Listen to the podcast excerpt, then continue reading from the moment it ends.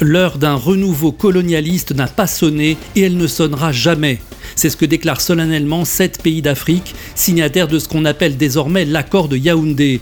Le Cameroun, le Nigeria, la Centrafrique, le Congo, la Tanzanie, l'Ouganda et le Kenya ont décidé de créer une Union africaine et de filtrer de façon draconienne l'entrée des migrants. Les Kwasa Kwasa ne ramèneront pas de macro, a déclaré ironiquement le président de l'Union des Comores en référence à une phrase récente d'Emmanuel Macron. Les macros étant les Occidentaux.